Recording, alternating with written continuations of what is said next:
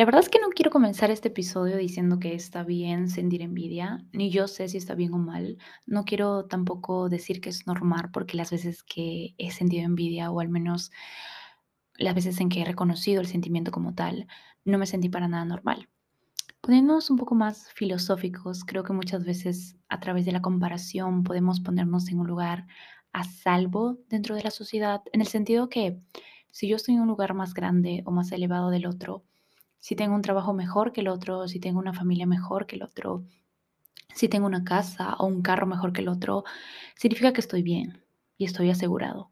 Y siento que eso no solo nos pone en un estado de constante comparación, sino que caemos en perder en el momento presente, caemos en perdernos el momento presente, en el sentido de que toda acción que hagamos nos pone arriba o abajo de alguien y nos construimos una idea propia de lo que estamos experimentando no tanto construimos esa idea, sino más bien juzgamos esa idea de lo que estamos experimentando.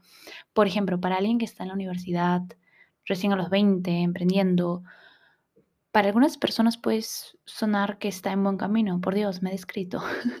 Lo siento, es que he estado experimentando mucha comparación estos días, pero como les decía, para algunas personas puede, puede significar que está por buen camino, pero por ejemplo, yo que he estado comparándome con personas que tienen mucho más experiencia, con personas que tienen muchos más años, con personas que tienen mucho más dinero, con personas que simplemente tienen conocimientos distintos a los míos. Y entonces todo lo que me pasa lo bajo tanto que me pierdo en el momento presente y no perderme de fluir, sino perderme de que me lo pierdo ese momento. Y una parte vital para avanzar y vibrar en un estado mucho más alto de frecuencia es la parte del agradecimiento.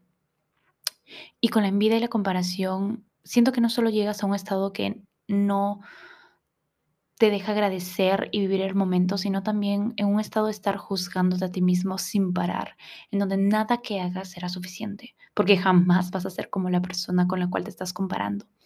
Y siento de que lo más peligroso que nos puede hacer la comparación es bloquear nuestras ideas, porque cada idea que tenemos, cada conversación que tenemos, cada gran proyecto que tenemos, lo comparamos con la relación o con la idea o con el proyecto de otro o otra, porque es la única manera que tenemos de juzgar, juzgar si está bien lo que estoy haciendo, si es lo suficientemente profundo, si es lo suficientemente útil, si digo las cosas que en verdad tengo que decir.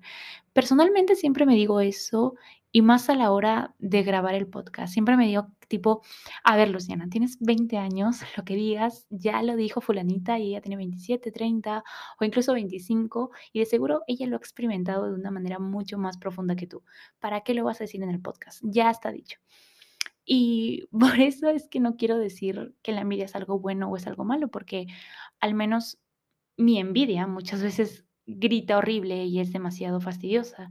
Y es más, no quiero condenar este sentimiento, pero tampoco lo quiero romantizar, porque no hace mucho me he dado cuenta que la comparación es una de mis mayores debilidades. Pero la verdad es que he aprendido que la envidia muchas veces puede ser un mapa como dije, no está bien o está mal, simplemente es una herramienta o un mapa. Las emociones de por sí son un mapa. Y es que definía la envidia como alguien que grita y hace berrinche al principio, porque la envidia se comporta como una niña rabiosa que hace pataleta, porque precisamente creo que tu niño interior está queriéndote decir algo acerca de lo que estás sintiendo al compararte y sentir rabia y por eso hace esa pataleta. Siento que cuando comienzas a ver la envidia como un mapa, te toca descubrir cosas. Por ejemplo, yo a mí de pequeña me enseñaron que los amigos no existen. Literalmente una vez tuve una fiesta sorpresa, o bueno, me hicieron una fiesta sorpresa, me la hicieron todos mis amigos de primaria y hubo un problema, algo que como que no podían en una casa, obviamente yo no sabía nada de esto. y total de que no se podía en una casa y en otra casa como que a cierta hora, ya ni me acuerdo por qué no, no pasó. La cuestión es que a, mi mamá me sentó en la cama y me dijo que habían hecho una fiesta sorpresa. Ay, madre, ¿por qué? ¿Por qué haces esas cosas? Después las estoy hablando en un podcast. y habló conmigo y me dijo que ella había decidido, porque todas las coordinaciones, que éramos unos niños, entonces las coordinaciones eran de mamá a mamá, niño a mamá y eso, ¿no? Y ella me sentó en la cama y me dijo que había decidido que no era conveniente que yo vaya a esa fiesta. Para esto me había dicho de que tenía una fiesta sorpresa y todo. Y me dijo que sí, tenía una fiesta sorpresa, pero que ella pensaba que no era conveniente. Y entre todas las cosas que ella me dijo, me quedé con algo que siento de que no fue doloroso en ese momento, pero siento que comenzó a hacer una conversación bastante fuerte en mi cabeza. Y lo que me dijo es, los amigos no existen, mi amor. Estás bien aquí con tu familia nomás. Era mi cumpleaños, by the way. Y yo toda la vida crecí con esa desconfianza de las personas, creyendo que en cualquier momento iban a sacar sus verdaderas caras y hacerme daño.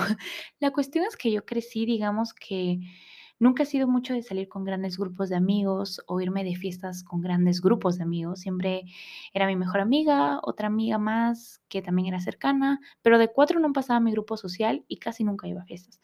Y casi siempre eran las mismas y mujeres, siempre. Muy pocos amigos hombres, solo tengo un mejor amigo hombre, Franco, hola, te amo. Y digamos que en realidad, y digamos que en redes sociales uno sube fotos y videos de fiesta los fines de semana, ya cuando crecí. Y ahí estaba doña Luciana siempre juzgando a las personas que salían de fiesta y con amigos cercanos. Y no solo de juzgar, sino que me la ponía de señora, así como las señoras quejonas diciendo, se la llevan fácil, que están juergueando, que no sé qué, porque no se ponen a estudiar, que no sé cuánto. Y ahora que lo pienso, no solo hacía con los grupos de amigos que salían a fiestas, sino también los hacía con personas que simplemente veía que estaban relajadas, descansando, ¿no? Y hace poco me di cuenta de que, bueno, no hace poco, ya hace bastante tiempo me di cuenta de que en realidad esa rabia y esa envidia, porque a las finales era envidia, era un mapa. Por ejemplo, el primer mapa del grupo de amigos era desconfianza en las personas, la cual no me permitía relacionarme efectivamente o simplemente no me permitía divertirme con, otro, con otras personas. El otro mapa era que yo quería también descansar y llevármela fácil y divertirme como todas esas personas que yo veía en redes sociales.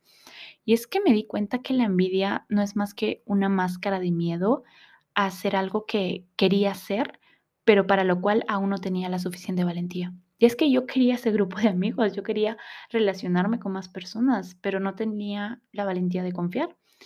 Yo quería divertirme, quería descansar, llevármela fácil, pero toda la vida me, repitieron que la vida era difícil, que en la vida hay que hacer sacrificios, pero no tenía la, la valentía de simplemente decirme, ok, le vamos a dar un stop a la universidad, un stop a los proyectos, a los proyectos y vamos a descansar.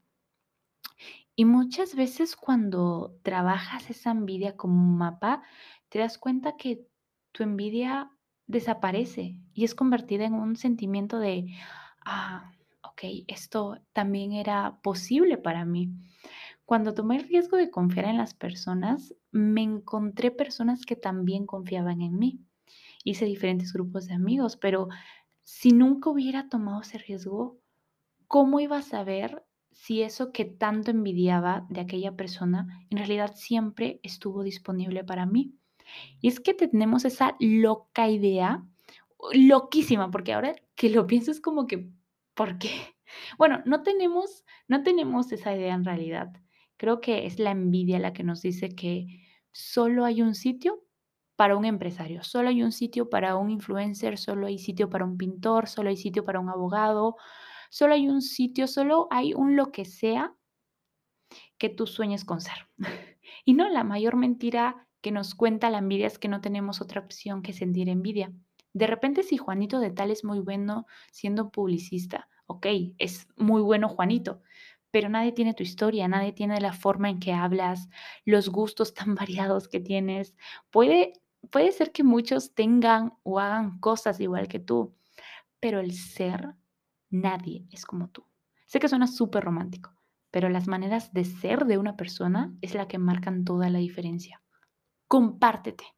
El mayor acto de egoísmo de un ser humano es no dejar que otros seres humanos aprendan de él. Y esa, las cosas que los demás pueden aprender de ti, es tus maneras de ser. Tus maneras de ser amor, tus maneras de tus maneras de ser elocuente, tus maneras de ser arriesgado. Nadie tiene esas maneras de ser. Muchas personas pueden ser arriesgadas o elocuentes, pero la manera de ser en que tú eres esas cosas son únicas. No sé si me dejé entender, pero tú conoces tus respuestas a tu vida mejor que nadie. Y créeme que ninguna vida ajena la vas a querer completamente. No sirve de nada.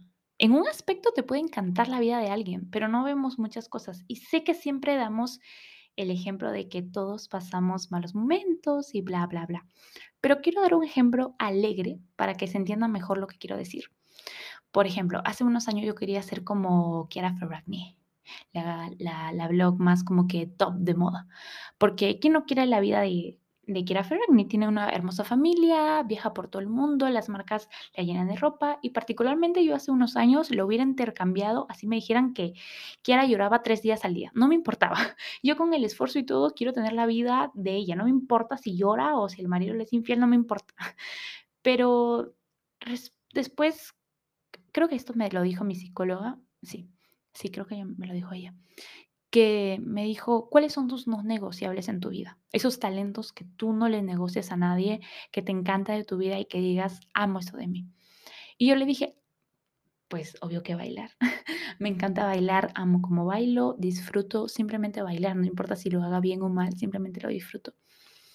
Y me dijo, ¿tú crees que esta chica a la que tanto envidias o a la que tanto le quisieras cambiar la vida baila como tú? Y yo dije, no hay manera, o sea, Kiara es gringa, dos patas izquierdas, o sea, no hay forma. Yo, yo, yo bailo mucho mejor. Pero la cuestión es que, ah, entonces sigues creyendo, ella me dijo, sigues creyendo que quieres cambiarle al 100% la vida a Kiara yo dije, no, es que muchas veces si, si nos comparamos con la otra persona, hay que ver los no negociables en nuestra vida. Los no negociables son esas cosas que te hacen vibrar el alma y muchas veces esas cosas que te hacen vibrar el alma, las otras, la otra persona no los tiene o no lo es, porque puede tener o hacer, pero la verdad es que cualquier persona puede tener y hacer, pero lo que tú eres no lo puede tener nadie. Y bueno, estoy muy emocionada. Te invito a hacerte esa pregunta, que es, ¿quieres cambiar al 100% tu vida con la otra persona? Ve tus no negociables y ubícate en ese mapa de envidia. Ya sé que es muy fácil que yo lo diga, que te diga, ah, vamos, te invito a reflexionar, pero va a ser la primera vez en la historia de los episodios de este podcast con buena vibra que te voy a dar y te voy a invitar a hacer un ejercicio práctico. Sí, va a ser un ejercicio práctico en donde nos vamos a hacer ese riesgo creativo para desaparecer la envidia. Sí, he dicho desaparecer, pero va a requerir de muchos riesgos. Primero, te voy a pedir que respires, ¿ok? Sé que esto es mucha información, sé que a veces los podcasts nos llenan de información y como que no nos dan algo concreto. Siempre me ha molestado eso de los podcasts. Bueno, no me ha molestado, sino que me lo he cuestionado, tipo, no hay un cierre total, o sea, siempre es como que información y después, ¿qué? ¿Qué hacemos ahora?